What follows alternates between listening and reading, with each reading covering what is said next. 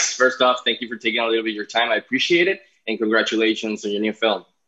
Thank you so much, Francisco.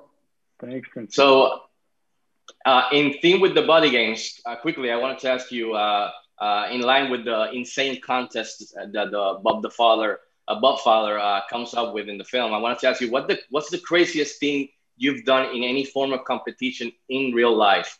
Just give me one. Let's start with Josh. Oh man, I mean, it would it would it would be from the actual buddy games that we do every year. I mean, just this last year was one of the most ridiculous things we've ever done. uh, so, you know, it, it's so funny because every time I get back together with these guys, we just revert back to our 16 year old selves. Doesn't matter. We're all mid 40s, but you know, we're, we're, we're like given that reprieve for that weekend. And that's what kind of the idea of this movie. But this last year, Bob, Bobfather, who I play in the movie, comes up with this thing where, okay, so there are teams of three. We're all going to go against each other. It's like five teams of three. Uh, the first team is over here. They're 20 yards away. The other, the other three guys are over here.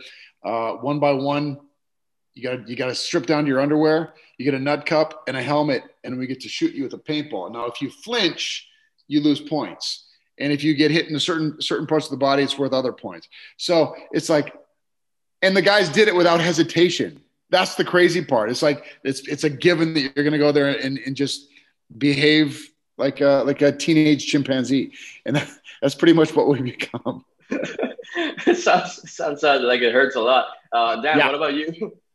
Oh, my mine were always drinking games. You know, it was always things like you know drink a hundred shots of beer in a hundred minutes. I highly do not recommend this game. Uh, what what about uh, Mr. Uh, Josh? Yeah, uh, this is your film, your first film as a director. Were you thinking about it for quite some time of doing it, and what made you decide on doing it with this project? And side note, what are some of your all-time favorite directors? Just a new, a few ones. Directing is something I've always wanted to do. Yeah, ever since I first started, I felt like it was something that I I, I, I could do. Like I always saw things uh, in a way that I felt like they could be shot, or I understood a scene the way you know how I would try. I would always imagine how I would direct it, and so um, there's so much more that goes into it than that. It's a pretty terrifying thing your first time out because you've got so many people asking so many questions about stuff that you you you may or may not know. I try to put my ego aside and be like, you know what, I'm not going to know everything, but I know enough to know that I don't need to know everything, and I can surround myself with people that can help me get this done, just like any kind of team effort, which is which is what this is entirely anytime you make something like this so yeah I, I, I, was thrilled to be able to finally get the chance to kind of shape the story that i wanted to tell this is the story i wanted to tell because uh, i know it so well and it's something that i've done and i want and i love movies like this i love like laugh out loud comedies. I love the Farrelly brothers. I love Todd Phillips. I love Judd Apatow.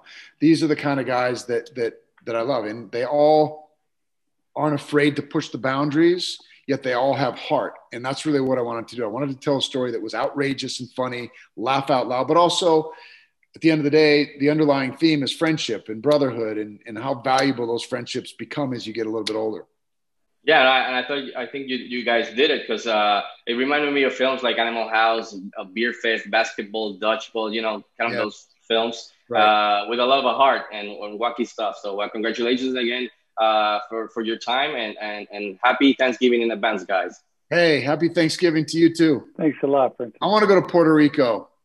Hey, anytime. Both oh, of you. I've never been, man. I want to go. Hey, here's an idea for the sequel. Get some new guys in in the mix, and then go to Puerto Rico for Buddy Games and do I it like. It. I like it. We'll, we'll, play against a local Puerto Rican crew. Yes. Perfect idea. All right. Congratulations, guys. Take care.